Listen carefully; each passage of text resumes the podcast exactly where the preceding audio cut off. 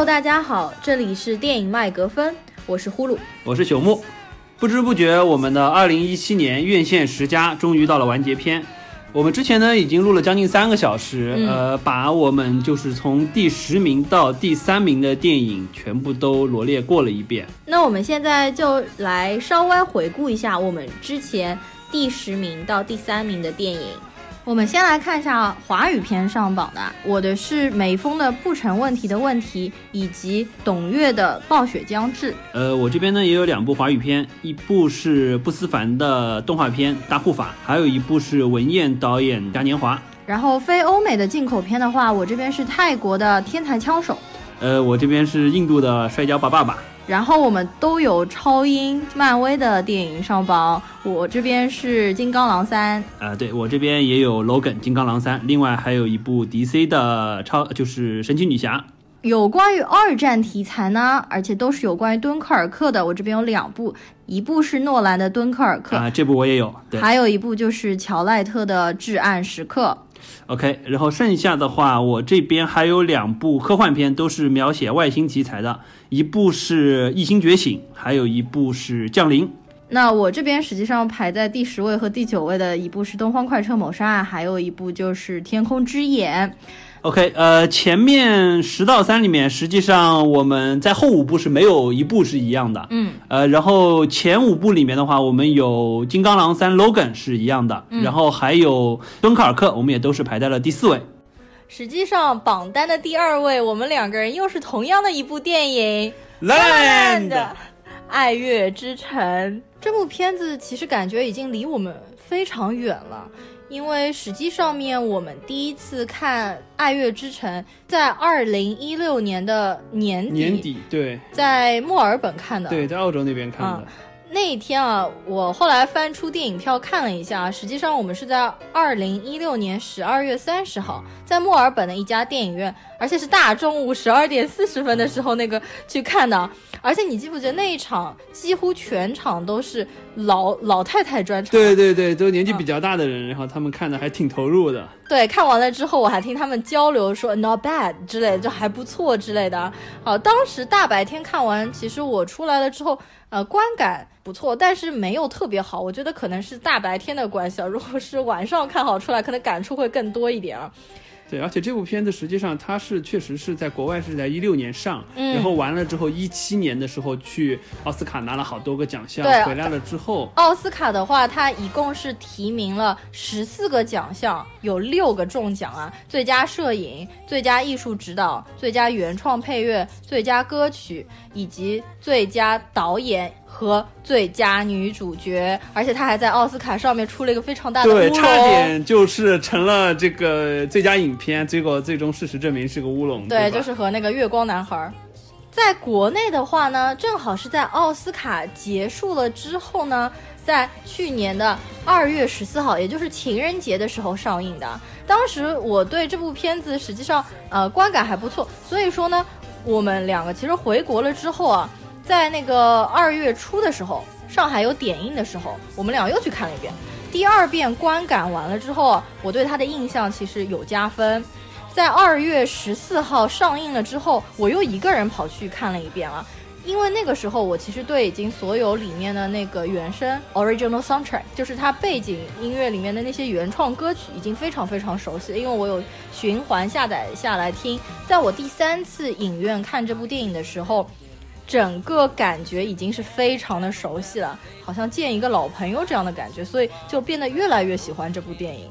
对，而且但是这部片子你最终看一下，它的票房实际上只有两点四八亿嘛。嗯，说实话，真的不算高。作为一个就是如何这么贴近主题，在情人节上映的片子，又是奥斯卡的，可以算是当年的大赢家了。呃，最终票房实际上才到这个，我也是。因为在国内的话，的确是这样。就像我们上次说敦刻尔克这种二战的题材是不讨喜的，在国内一样，音乐方面的题材也是不讨喜的，特别是音乐片啊、音乐剧啊，这些票房普遍都比较低。即使有男神女神加持，对吧？啊，还是没有用的啦。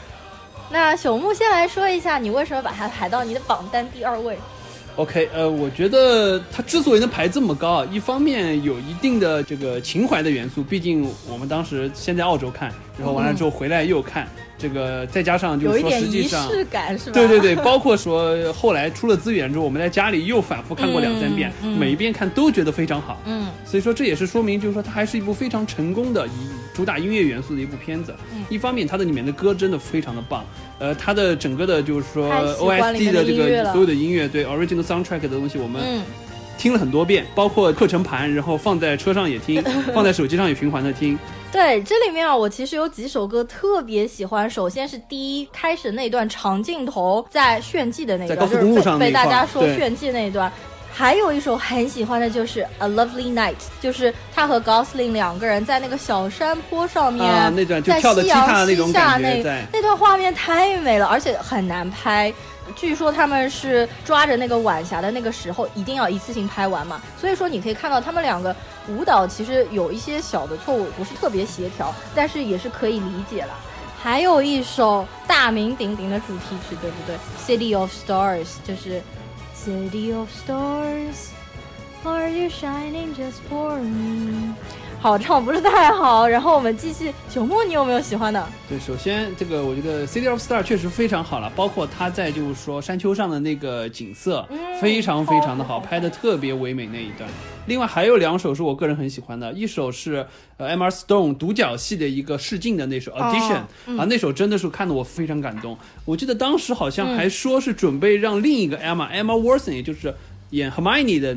那个角色让他来、考虑让他来饰演这个主角，后来他是因为去演就是 Beauty and the Beast 的，对就没有演这部。我觉得还好，对对对，我觉得 Emma Stone 这里的表演张力确实是很强很强，嗯那首歌也真的很好听。嗯，另外黑人歌手 John Legend 的那首 Star of Fire。演唱会上的那一首歌，是，而且他的嗓音也特别的好，我觉得。嗯后来我还去下了不少他的专辑去听。而在去年奥斯卡上面，实际上 John Legend 还有呃唱了他自己版本的那个 City of Stars。哎、对，特意要他去，就是说把这首歌用他的方式去演绎一遍。对的，对啊，当然我觉得还是电影当中原版的那个比较好听，就是 Gosling 唱的那段和石头姐他们两个合唱那段是最完美的。对他俩和声确实还不错，再加上帅哥美女在那么唯美的场景下，对吧？有一些嗯肢体的语言去配合这首歌。OK，另外除了这个歌之外，对吧？我觉得画面方面确实是，不管是镜头的运用也好，颜色的处理也好，都非常棒。此外呢，我觉得就是说这部片子，一个是剧情很流畅，你想我们一刷、二刷、三刷、四刷、五刷。都没有觉得好像看的有哪里觉得不太舒服，或者说是有 bug 的地方。再加上他通过春夏秋冬四个方式来展现他们两个人之间人物关系的由远到近、由近再到远的这个过程。是，包括就是说最后他俩最后实际上是分开的这么一个结局，我觉得这也是有加分的。嗯不是那种非常 cliche 的最后走到一起的这种。他其实还是有设置一点悬念的，让你到最后其实一直在为这两个人到底是会在一起，还是说两个人会分开，一直其实在揪心。非常好的片子，好音乐，呃，人也漂亮，画面也好，剧情也好，我觉得就没有什么减分项了。我排到第二位，实至名归。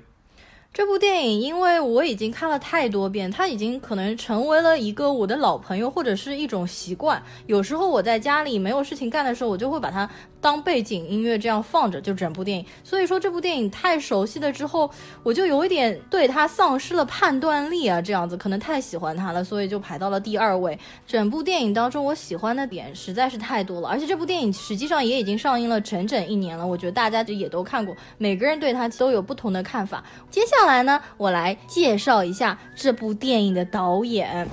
导演名字叫 Damiel c h a z e l l 达米恩·查泽雷。那么他真的是，你知道吗？他是八五年出生的。啊，这么年轻，我的天！哎呀，我有一点压力山大。我们两个人，都压力山大，是不是？所以这部片子实际上导演也好，包括就是说男女主角也好，实际上都是八零后。对，没错，高司令是八零年的，石头姐是八八年的，所以就一票都是非常非常年轻的。就你可以看到好莱坞新生代的冉冉升起、对啊，就赢得奥斯卡，对吧？狂揽 N 多奖项了。是的，这个导演实际上在第八十七届的奥斯卡，就是他执导的那一部《Wingplash》。爆裂鼓手，嗯，爆裂鼓手是他自编自导的，这部片子一鸣惊人啊，也那部真的在非常棒。对，当年的那个奥斯卡上面有五项的提名，其中和他相关的两项就是最佳影片以及最佳改编剧本奖的提名。当然，就是说啊、他没有拿到奖了，但是那个 J.K. Simmons，也就是男配角。他得奖了，就最佳男配，你记得吧？就是《爆裂鼓手》里面狂骂人的那个。对对对，非常狂暴的那个。就看完这部片子，我们整个人骂人的水平都上了一个档次啊。然后，而且 J.K. Simmons 也在《La La Land》里面，实际上饰演了那个呃酒吧里面的那个像经理一样的那个人。他出来的戏份其实不多，但是就很有特色啊，我觉得他。而且因为《爆裂鼓手》的印象特别深，就有一种感觉，他又要 对吧，脱口就骂起来的感觉。对，就要骂，把高司令再骂出去是吧？好，那么呃，大家其实有很多人呃认为《爆裂鼓手》是 Damien Chazelle 的处女作，但实际上不是的，他的长篇处女作是呃二零零九年的一部八十二分钟的黑白片，名字叫做。公园长椅上的盖伊与马德琳啊，这部片子实际上也是他用非常拮据的预算，区区几万美金和非常简陋的设备，就是比如说那种收音很糟糕的劣质话筒拍出来的。哎，你会发现它就和诺兰有一点像，对不对？对，它也是处女座，都是黑白片，而且是黑白的，然后小成非常小成本啊。对，其实这种你就可以看到一个天才的诞生啊！这部电影呢非常怀旧又动人，而且你其实可以从它的长篇处女作里面看出很多爱乐之城的细节和端倪。啊，接着就是大名鼎鼎的 Gosling，OK，就是 Ryan Gosling，高司令啊。呃，那除了这部片子之外，你之前有看过他其他的电影？实际上，高司令的片子我看的还真不多。我印象比较深的就是他和我很喜欢的，就是 Rachel McAdams 当时的那个 Notebook 练练笔记本。啊，其他的好像我还真不太看。他之前就一直给人其实小白脸帅哥奶油小生的感觉，奶油小生，奶油小生。对，那么除此之外啊，就我还看过他的其他电影，就比如说《恋恋笔记本》，对吧？然后《亡命驾驶》、Stay、生死停留、大空头这些电影当中，我觉得形象都还是属于是那种深情专一的帅哥形象啊。倒是有一部电影，就是二零零七年的时候的。充气娃娃之恋，他为了演出一个典型的那种自闭症的宅男，增肥了很多。不信的话，你到时候可以去搜一下这个海报。他当时可能增肥了有二三十斤，整个人看上去就是呃又胖又宅，就是大家都不愿意靠近的那种那种男生。我当时其实呃看充气娃娃之恋的时候，我以为。是他自暴自弃，就是已经胖成这样了嘛？后来发现 根本就像那些对吧？我们熟知的在海滩上拍到的那些，对对对对中年油腻大叔，当年都帅的不行的那些演员。是的，我本来以为他也是变成这样，后来发现不是，他其实是为了拍这部片子故意去增肥的。而且你看今年的这个，他是不是马上又帅回来？分分钟帅回来，是的。呃，其实当中还有一个男主角，他可能就闪现了几秒钟，我觉得你应该是不记得了，叫做 Finn Wittrock。他演的是谁啊？他其实演的是那个 Emma Stone 的前男友。前男友实际上整个片子当中就露了几个面，就是有一次 Emma Stone 和他还有这个前男友的哥哥和嫂子一起四个人一起吃饭，然后他觉得很无聊，然后期间他就跑出去和高司令到那个电影院去私会了。你可能没有印象了，印象不深。对，为什么我对这个男主角他就没露几个脸，对吧？我印象比较深，因为他是我呃还比较喜欢的一部美剧，叫《American Horror Story》，就是美国恐怖故事里面，他出演了一个异常变态的富家公子哥。他在那部剧当中有非常出格的表演，所以让我印象非常的深刻。最后呢，当然就是要说到我们这个奥斯卡最佳女主角，对吧？Emma Stone，石头姐。对他最早的印象，那肯定是就是《Amazing Spider-Man》超凡蜘蛛侠，而且他当时的确是和饰演蜘蛛侠的 Andrew Garfield 加菲，他们两个是一对情侣。金童玉女，金童玉女非常有爱的 CP，但是他们就是当中分分合合。那现在的确是两个人都分手了，他们两边互相粉丝都为他们感到很可惜，就希望他们再复合。但是明星有自己的生活，对吧？我们也不能强加于他们。而且他们两个人分手了之后，实际上现在的关系还非常好，因为好像有拍到他们啊，其实还是在纽约的街头一起聊天啊，这样的，就分手之后还是朋友的这种状态啊。那除此之外的话，还有在他得奖的那前一年得了最佳影片的那个鸟人，他当中一头银发，对的那个造型。我其实最喜欢他的一部剧是呃一部讲黑人平权运动的，就上世纪六十年代的一部电影，叫做《Help》相助。另外，我还看过他一些其他的小成本的校园剧啊，那些基本上都是他初出茅庐的时候啊，那些剧其实我觉得呃拍的并不怎么样，都是很小成本的。但是其实从那个时候你就已经可以看到 Emma Stone 的演技已经趋于成熟，而且他整个人的表达我觉得是非常自然的。另外，他今年其实出演的那部片子《性别之战》也在之前刚刚结束的第七十五届金球奖当中，他又提名了最佳女主角。呃，但是我估计奥斯卡的话应该是无缘的了，因为毕竟他才拿过嘛，一般来说也不我也会说是觉得对。噔噔噔噔，我们终于要揭晓榜单的第一位排名了。先来看一下朽木的第一名，好，先看我的啊，我的榜单的第一位是《寻梦环游记》，就是皮克斯的那一部电影。嗯，呃，首先大概说一下基本情况啊，呃，这部电影的话是十一月二十四日，也就年底的时候上映的，呃，最终票房相当不错，十一点七三亿，当时确实也是。呃，社交媒体刷屏刷的不行，大家好评还是非常高。呃，那么我来说一下为什么它排在我的榜单的第一位。呃，首先一点，我觉得能排在第一位的片子，它至少有一个要素必须满足。这部片子你在三年、五年之后再拿出来看，还是可以觉得是一部非常好的片子，而不是说只是满足当时大家对电影的这个赏析度。所以说，我觉得 Coco 它是绝对满足了这个要素。它实际上和很多呃皮克斯之前的经典的动画都有这么一个共同的特性，就是我可可能说经久不衰有一点过，但是至少在相当长一段时间内，这个故事这个片子想要表达的主题和传递给观众的这么一个理念也好，或者说是引发你思考的这个点。是可以持续相当长一段时间的，我觉得这是一个必备的要素。呃，但是我知道了，这部片子实际上是没有进到呼噜的榜单的十佳的。呃，你要不先说一下你对这个片子的看法好了？嗯，我觉得这部片子可能是我们两个人到现在为止啊分歧最大的一部片子。这部片子是不差，但是它完全达不到我的标准，而且我觉得它是我二零一七年最被过誉的片子排名第一。它整部片子在整个皮克斯的维度里面排在 top ten 是没有问题的，但是你要放眼所有的片子，就是比较大的维度啊，去年一整年它是进不了我十佳的。比如说，我觉得啊，它整个剧情就 so predictable，就是很容易预测到。基本上我在它开篇我就知道，比如说出现的那个就不是他的爷爷，什么 great 呃 grandpa，、对对对对对，啊包括就是之后的每一步，我全部都预测到了。我觉得耶，这也太夸张了！为什么每一步我都预测到了？虽然说预不预测到你不可以判断这部电影是好是坏，但是它绝对在我的观影程度上面有大打折扣。第二个，我觉得它有炒冷饭，就比如说它当中说的，哎，你遗忘了我，我就会消失，这不就是他们二零一五年的《Inside Out》头脑特工队里面冰棒的那一段冷饭吗？Inside Out 是我非常喜欢的，他们自己自家公司的呃当中的那个大象鼻子，然后猫咪尾巴的那个冰棒粉，红色的那个童年玩伴，对对对，当时他消失那一段，我简直整个人都不好了，在电影院哭的鼻涕眼泪一大把。但是当我发现，哎，这不不就是炒当年的冷饭吗？我不但一滴都没有哭出眼泪来，我反而觉得他们好像有一点黔驴技穷的感觉。然后还有，因为我不喜欢比较煽情类的电影，实际上到最后，我们大家都基本上所有的人都会在那边哭，也就是呃到最后唱 Remember Me,、那那首歌的地方。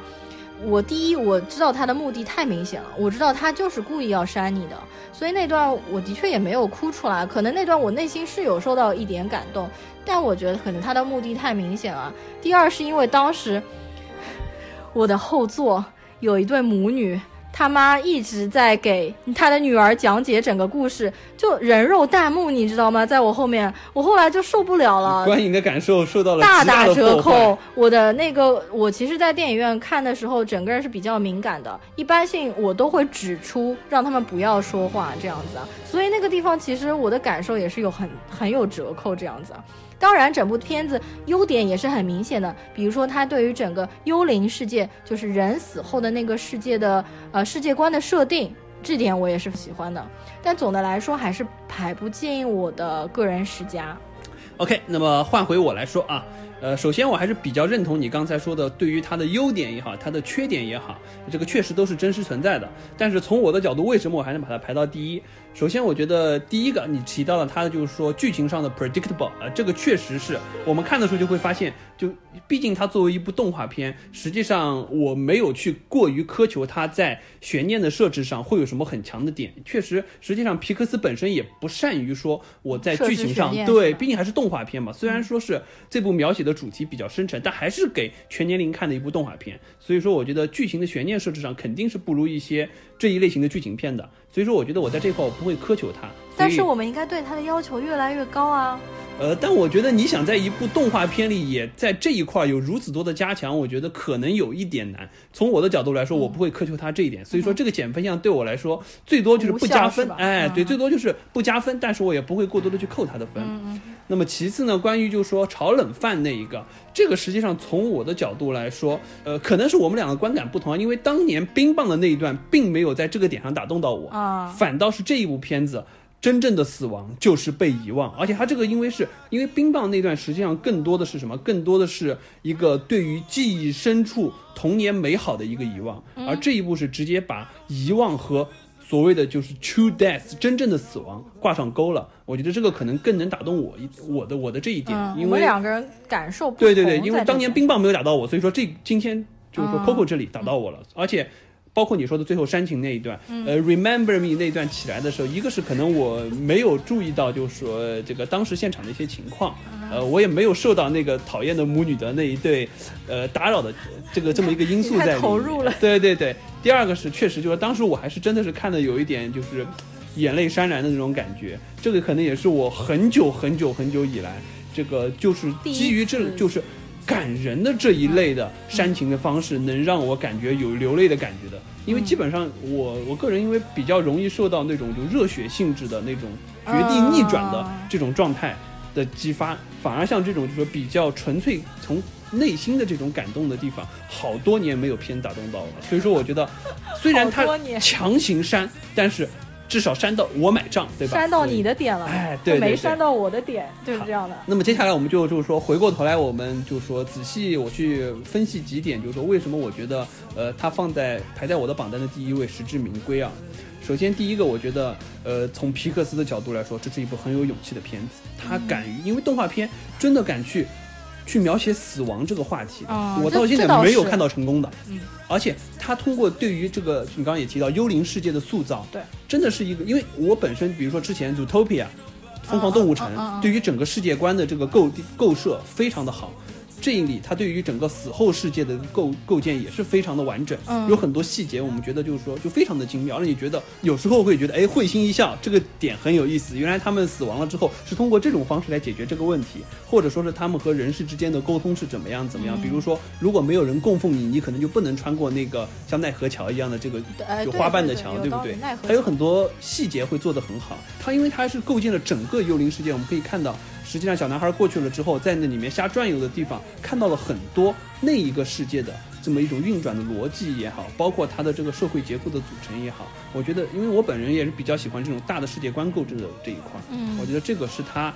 完成的很好的一块。那么回过头来，他对于死亡的描述，包括就是说，因为它本身是一个墨西哥的文化，墨西哥本身对这一块他们是有一个独到的理解的，他们会有一个相当于死亡狂欢节一样的方式。所以说，通过这里再加上他们就说提出的，就真正的死亡，实际上并不是肉体的死去，而是说可能在城市所有记得的你的人都把你遗忘了，你可能才真正的从这个世界上消失。我觉得这个点也是就挖的非常的深，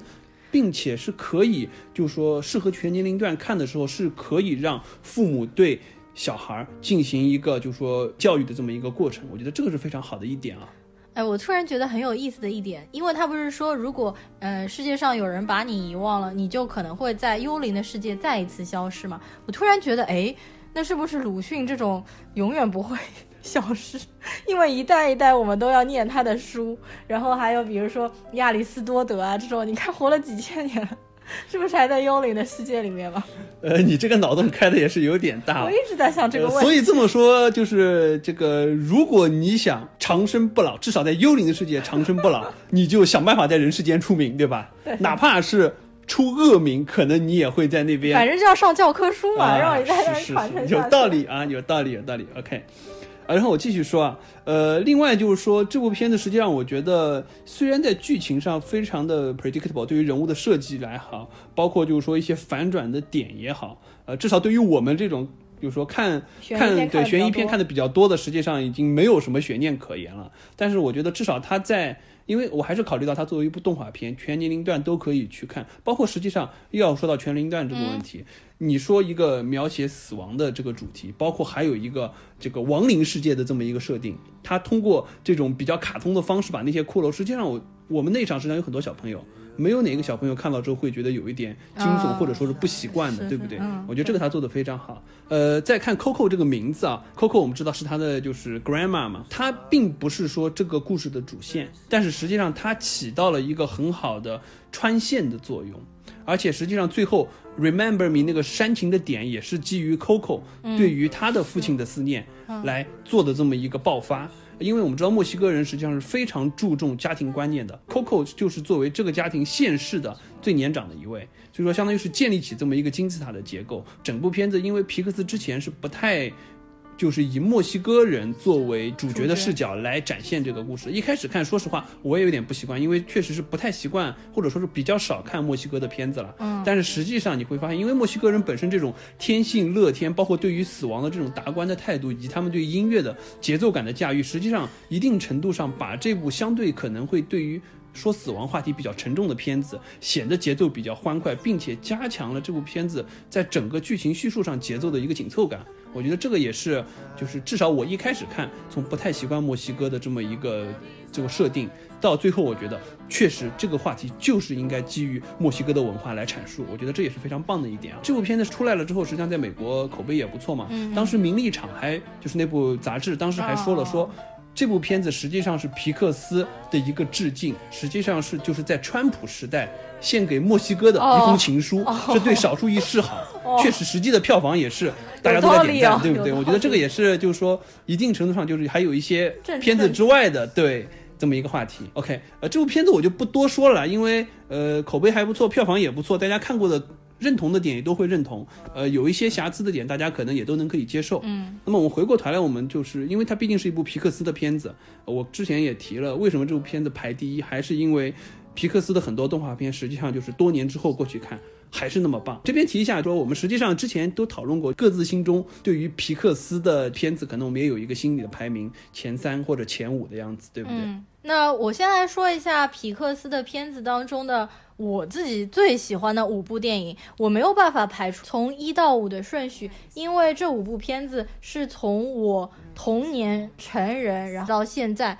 我没有办法。再比如说用现在的眼光去看我童年时候的那个印象，所以我按照我观看的顺序，呃，来讲一下我的五家是什么。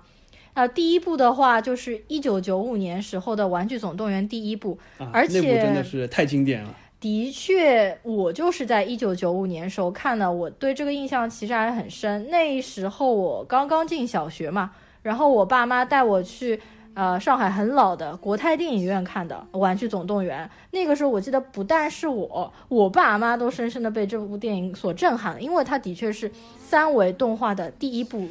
长片嘛，揭开了皮克斯时代的里程碑的意义，而且之后的两部续作，我觉得虽然都不如第一部啊，但是还是我很喜欢的。啊，接下来呢是二零零一年出来的《怪物公司》这部片子啊，我记得还蛮清楚的，是我同学买了正版的迪士尼的碟片，然后借给我看的。第三部呢是二零零三年的《Finding Nemo》，也就是《海底总动员》海底总动员那个时候，因为呃盗版碟已经开始猖獗了，所以我是买的盗版碟看的嘛。呃，初中的时候啊我也是非常的喜欢。再之后呢，其实就到大学的时候了，零九年时候的《Up 飞屋环游记》啊，对，然后还有二零一五年时候的《Inside Out》，也就是我刚刚提到的《头脑特工队》，它真的是我觉得皮克斯的再度辉煌，而且达到了一个更高的思想维度啊。OK，呃，那么接下来我说一下我的皮克斯五家吧，和你略有雷同，但是也有一些不一样的地方。呃，首先我先说三部啊，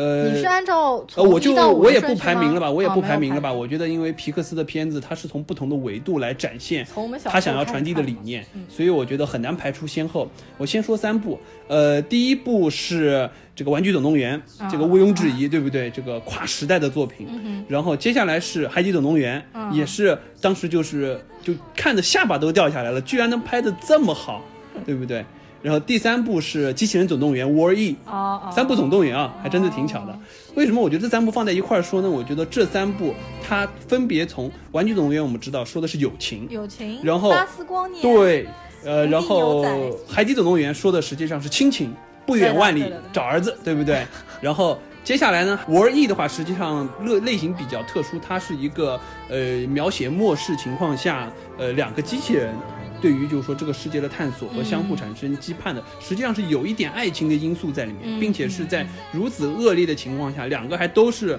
有各自使命的机器人的状态下，产生的这么一个相对于比较偏向于爱情的故事。所以我觉得这三部总动员在一起，很好的把友情、爱情和亲情的元素传递给了他的观众，嗯传递给了所有的小朋友们，嗯对不对？父母很有可能也就是说很方便的会用这三部片子去对给小朋友们说爱情是什么，友情是什么，亲情是什么。对，那么接下来还有两部呢，一部就是。刚才你也提到了《头脑特工队》嗯 Inside Out，因为我觉得它实际上涉及到了之前的动画片从来没有触碰过，或者从来没有能比较好的阐释的一个就是内心的活动。嗯，人的情感、人的性格是怎么产生的？这是一个心理学的问题。我觉得这个东西能通过《Inside Out》的这部片子非常合理的去阐释出来。比如说，你内心可能有五种不同的情感元素，他们怎么样相互交融和碰撞，产生了你的行为举止和一举一动。然后你的日常生生活中这五种情感支配情况下产生的，我们比如说 core memory 怎么样形成了你的 personality，怎么形成你的个性？我觉得这个都是非常合理的一点。这个可能是我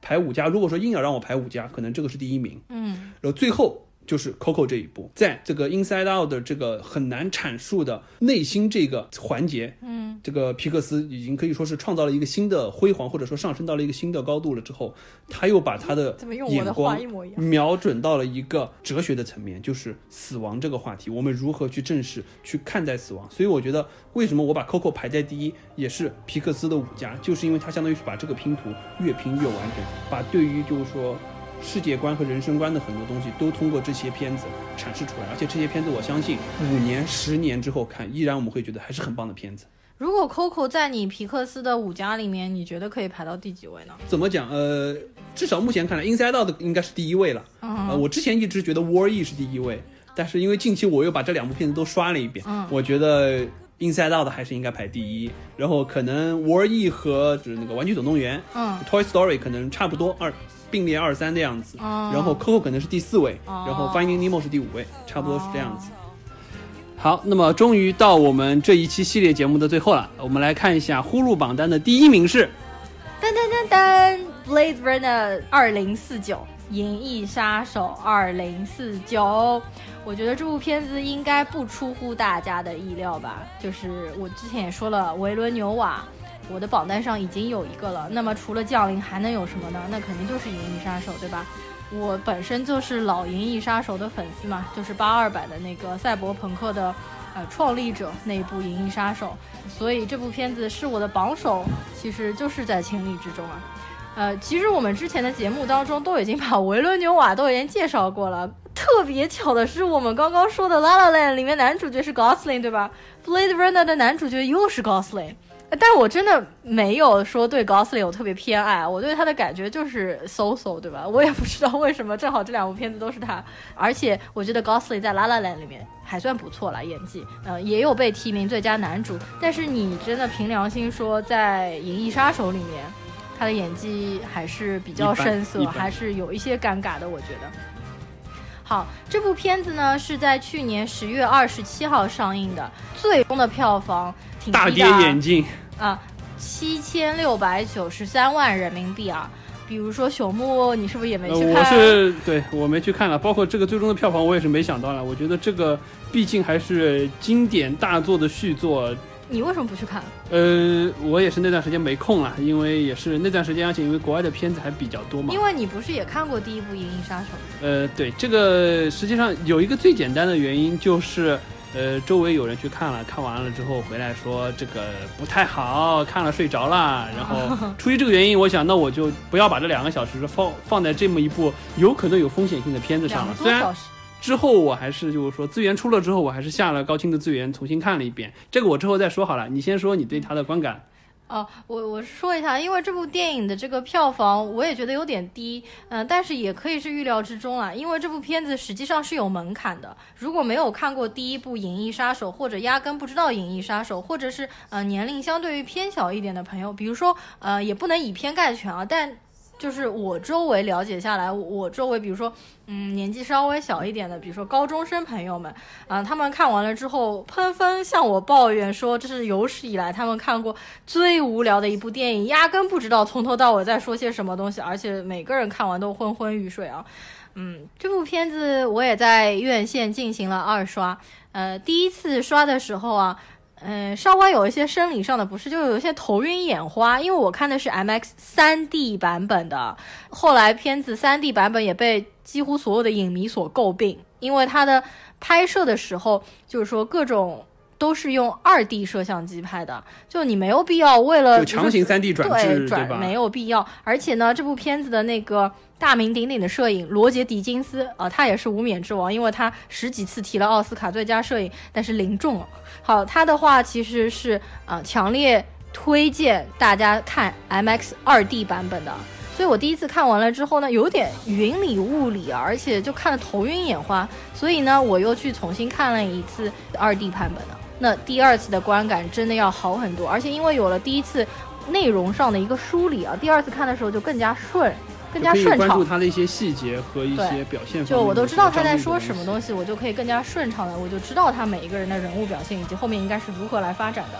这部电影的话，以及和他八二年的那一版《银翼杀手》第一部，其实都是改编自 P.K.D，就是菲利普·迪克的那个小说《仿生人会梦见电子羊吗》？我觉得这个其实大家也都知道了，而且最近还有一部英剧嘛。就是叫做菲利普迪克的电子梦哦，电子梦，yes，最近也在热播。对，但是呢，我的确有看了，我觉得非常一般，甚至我看了可能两三集就看不下去了。我觉得菲利普迪克是属于，其实他是属于那种流行科幻小说作家，对他很软，然后而且他的就是说先都是有一个非常高概念的设定。但是接下来的内容发展呢，其实就并不是特别好看，我觉得。呃，我觉得核心可能还是在于 PKD 的东西怎么讲，就是在当时那个时代，每一个点都是，比如说仿生人会梦见电子羊吗？这么一个点提出来会觉得比较有意思。嗯。但是如果说没有。像雷德里斯科特这么大牌的导演，非常好的方式去把这个整个结构展示出来的话，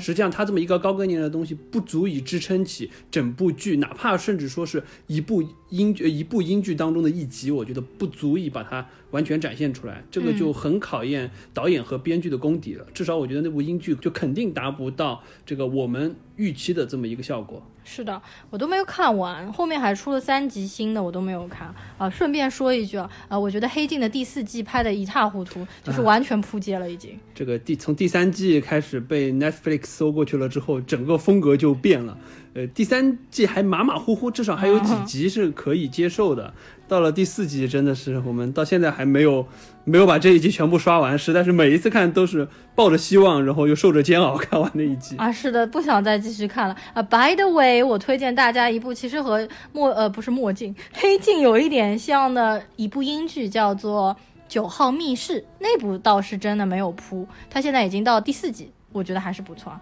我们说了那么多就无关紧要的东西啊，我现在回来说回雷德里斯科特，因为第一部《银翼杀手》是雷德里斯科特拍的嘛，它其实有五个版本，就剪切的五个版本。那如果大家要去找资源的话，呃，其实就直接找 Final Cut 就可以了，找那个版本的啊，那个版本里面有那个独角兽的那一段啊，那我也不具体说了，因为万一有人没有看过。好，那么这一部。片子的导演是维伦纽瓦没有错，但是这部片子的制片实际上还是雷德利斯科特，也就是说雷老爷子的东西他还是要有他监管、质量把控。啊，据说维伦纽瓦有一点心惊胆战啊，还一直会去问雷德里斯科特，哎，我这边这样行吗？那样行吗？然后雷老爷子说，哎，我很忙的，你自己想怎么拍你怎么拍好了。因为据说雷雷老爷子在拍第一部《银翼杀手》的时候，实际上也给呃演员很大的自由空间，有很多地方都是演员临场发挥，就是还挺有意思的。啊，还有一个比较有意思的点就是，你知道我其实第一次看完。二零四九之后，我在想，哎，这个配乐怎么给我感觉和敦刻尔克如此相像啊？当然，看完其实当中，因为敦刻尔克和它当中已经隔了有一个多月的时间啊，但是真的非常像，因为我两部电影都有二刷嘛。那我就有点好奇，就去查了一下啊，最开始的时候，二零四九的配乐师实际上是维伦纽瓦的一个御用配乐师。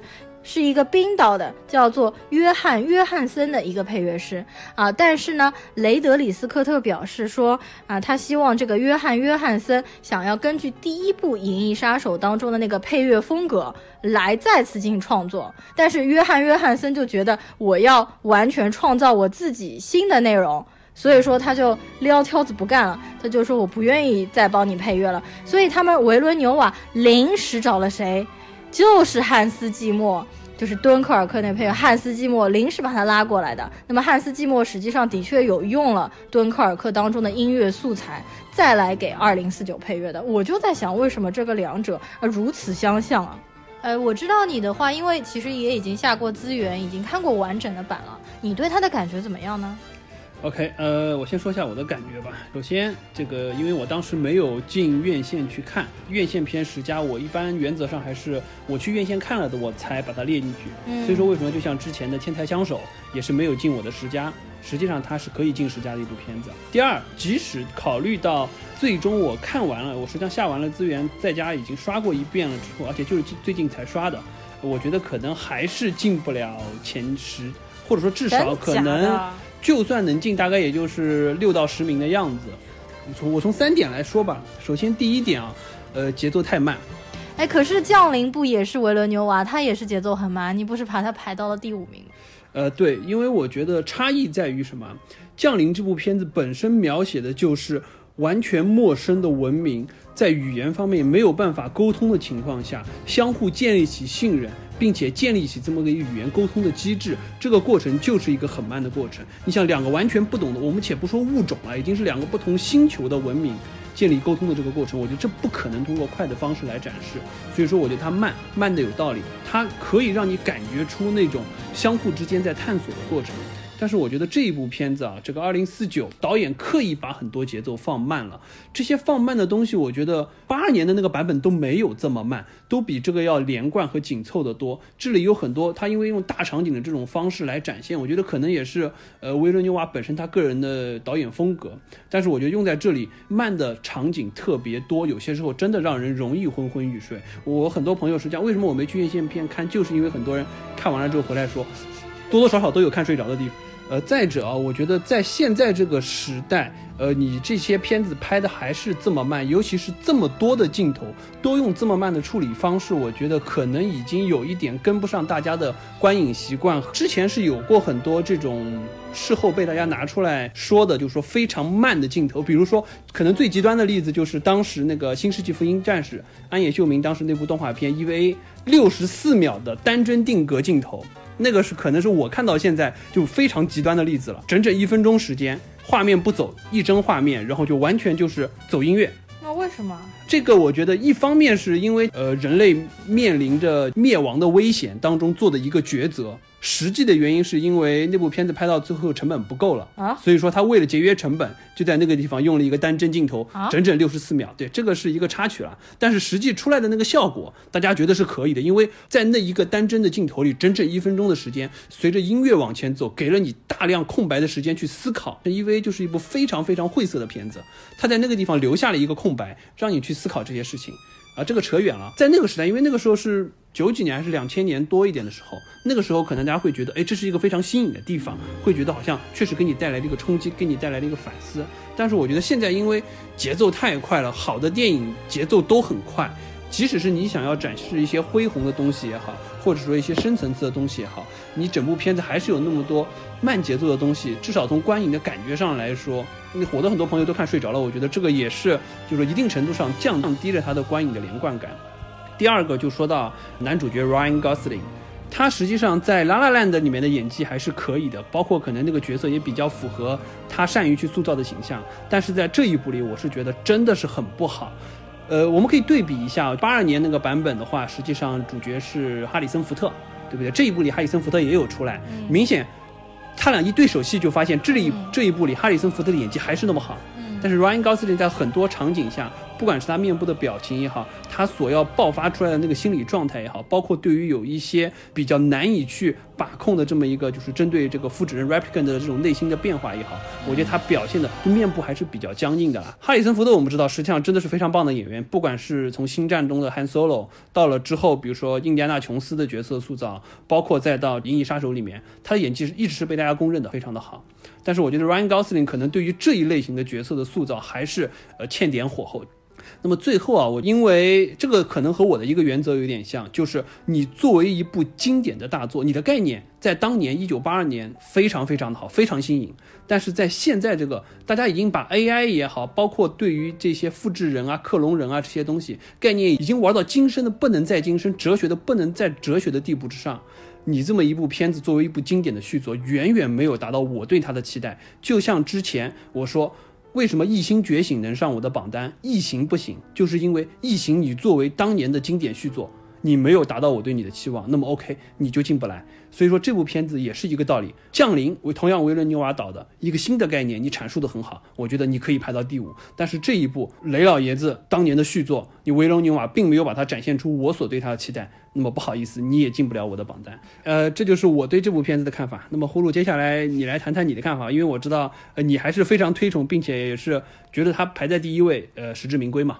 我们对这部片子的分歧就有点像我们对 Coco 的这部。电影的分歧啊，就是说我之蜜糖，汝之砒霜。就比如说你说的第一点，你觉得它的镜头缓慢到让人无法承受，是不是？啊，但是我就不是这么觉得。其实上次降临我有说过，它的镜头非常的美，呃，罗杰·狄金斯掌镜的嘛。那么这部同样是这样的，我觉得它是一部需要去品的电影，而且你可能需要二刷、三刷才会越来越觉得有味道。老实说，我第一次看完也可能和你观感有一点一样，因为三 D 而且头昏眼花。但是当我第二次看，甚至第三次、第四次再在家里看资源的时候，我就会被它场景所吸引进去。如果你那边的镜头要快，完全就会丧失了他的感觉。比如说高司令和他的 VR 女友吗？他们去那个辐射很高的那片地方，出现的非常。强烈的橙色滤镜的风暴那一块地方，的确有一段非常长时间，高司令独自一个人走在那个橙色的雾当中的那一段，其实也是啊这部电影的一个海报嘛。这段镜头要是你只是呃拍一下，马上就转掉，就没有感觉了。他就是故意要给你制造那种谜一般的感觉。还有在那个雾中有非常大的女。两个女人以及那个高跟鞋就很有奇观性的那一段，它也是非常缓慢的镜头，从下面然后拍上去。而另外啊，呃，Wallace 就是 Jerry Leto 演的那个盲人，Wallace 公司的那个老大。他们的整个房间有很多水的波纹倒影在墙壁上，水光波澜这样子的。他用很长很缓慢的镜头在那边定焦拍摄。如果你要很快的拍过去，就完全感觉不到他设计上的这种新颖和别出心裁。呃，第二点就是你说 Gosling 的这一点，就是演技的问题啊，这点我是同意的。我我的确觉得，就像我前面说的，Gosling 在《爱乐之城》里面还蛮不错，因为那个角色符合他的本人的设定嘛。那这部电影当中有几个地方，我的确觉得他演的。比较尴尬，就比如说，呃，他去那个记忆制造师那边，知道了自己的记忆是真实的之后，就很激动那一段，的确爆发爆粗口的那一段，嗯嗯嗯，啊，这段我其实还是同意的，但是你不能说高司令演的不好，你就觉得整部片子不好啊，因为啊，其他的角色，比如说哈里森福特，对吧？然后他的女友呃，Joey，呃，还有他当中那个齐刘海的人造人，以及 Jared Leto，最开始被他杀掉的也在《银护》里面出现的那个毁灭者，他们都演的很不错，我觉得。啊，至于第三点啊，你认为他没有达到第一部的那个高度？那我就是认为他有达到，我其实当中有好多桥段都是非常喜欢的，就比如说 Gosling 去见 Memory Maker，就是记忆制造师，他在那边用一个非常像单反摄像机的一个东西在那边制造出记忆，然后在那边转动它，制造一段小孩子过生日的记忆。还有比如说 Gosling 和两个女生双飞的那一段，就非常非常的厉害啊，非常神奇这一段。内部。好像拍的时候还很有拍摄难度，对吧？他们为了保持动作的一致性，拍了很久很久。对，因为他要先拍一个女生啊，然后再让第二个女生一帧一帧的拍，因为要和前面一个女生基本上一致，但又不能做到完全一样。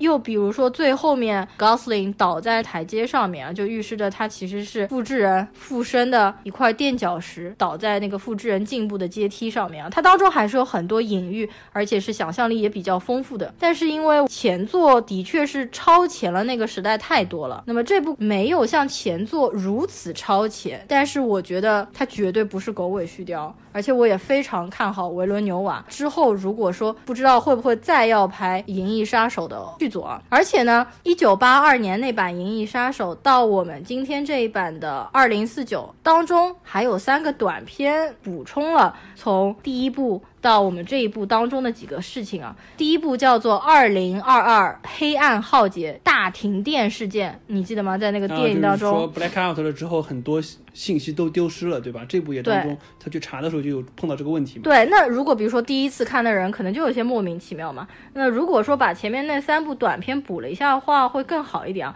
啊，就原因不明的一次大规模的停电，在二零二二年，所以食品供应就陷入了危机。那么人们就开始责。责怪复制人的，然后那个时候呢，就 Wallace Jerry Leto 他就开发了解决粮食困难的新生态，而且开始研究新型的复制人。这是第一部短片，第二部短片叫《二零三六复制人黎明》，其实就讲的是 Wallace 开始创造新一代的 replicant，他就说这些 replicant 是可以听从人类命令的，而且它的寿命设定是可以根据主人的要求而进行设定的，就不是说单单的四年。八年、二十五年，然后最后一部就是二零四八，在二零四九前一年发生的，也就是呃银护当中的那个毁灭者演的 Sapper 被人们发现是一个老版的 Replicant，所以连到二零四九的第一幕，也就是 Gosling 演的这个 Replicant 去追杀 Sapper。大家如果把第一部或者是当中的三部短片全部再看完。再去感受二零四九，可能又会是不一样的感觉。OK，的确啊，这部片子虽然我没有把它排到榜单里面，但是不可否认的是，从八二年那一版开始到短片到现在，它确实是一个鸿篇巨制。它在非常完整的去阐述这么一个基于 replicant 的这么一个就克隆人的这么一个设定，来展现出就是说对于人性的一些思考，包括对于人类未来走向怎么样做一些选择，包括人权呐，包括复制人的权利啊这些东西。嗯，所以。这部片子我当中其实特别喜欢的一个点啊，就是讨论人性的这一个点。大家看到最后都知道，其实 Gosling 并不是天选之子，他并不是 Rachel 和 Decker 的儿子。但是当 Gosling 拥有了人性，就是当他认为、以为自己是被生出来的时候，那一刻他其实已经。有了人性，那他到底定义还是 replicant 还是人呢？这个就很模糊。当他知道自己有可能就是那个天选之子的时候，他回警察局的时候去做精神测试的时候，什么 cells interlinked of tall white fountain play，就那一段话，他已经偏离基准线了。因为他已经开始慢慢的变成了一个真正的 a real life boy，就一个真正的人。包括实际上他最后被救到反叛军那边的时候，那些 replicant 实际上他们也说到，他们每一个都觉得自己实际上就是 the chosen one，并且每一个人虽然他们都知道自己实际上不是，但是由于这个意识的觉醒，也让他们带来了对于复制人的这么一个权利以及自我意识觉醒所带来的抗争。反而是什么呢？就是 Rachel 和 Decker 真正的女儿，她是作为一个人类被生下来的，但是她其实因为敏感体质的问题，出生了之后就一直被保护在一个玻璃房安全罩之内。那她是不是就像是被剥夺了人性呢？所以说，一个复制人拥有了人性。和一个人类被剥夺了人性，到底哪一个才是真正的人呢？的确啊，我觉得这个对立还是挺有意思的。在这里，实际上导演和编剧又把一个很难解决的问题摆在了我们的面前：究竟是你先天的身份所带来的使命感重要，还是说你后天意识觉醒所带来的责任重要？他的思想深度啊，还是他的画面表达都是非常够格的，绝对是可以排到十佳榜单之首啊，绝对没有过誉啊，而且是名归的。哎，其实我当中还有一小段情节还挺喜欢的，呃，但当中 Gosling 和 Decker 见面打架的那一段，背景音乐放的是猫王的那一首歌，叫 Can't Help Falling in Love with You。那首歌我本来那一段时间就一直在循环播放听啊，然后突然电影当中又出现那一段，我觉得简直神来之笔啊！怎么会这么巧的？所以呢，我就想在结尾的时候，我们就也来放这首歌啊，给大家欣赏一下。OK，呃，我们这一个系列的二零一七院线片十佳总算是圆满结束了。对，呃，那么我们相关的音频呢会同步放送在这个网易云音乐、喜马拉雅和 Podcast。希望对我们聊的话题还感兴趣的听众朋友们可以积极的给我们留言，包括你们可能未来想听到一些什么话题的东西，或者说是什么主题的一些讨论，都可以和我们沟通。那么我们这一期到这里。大家再见，大家再见，谢谢收听，拜拜，拜拜。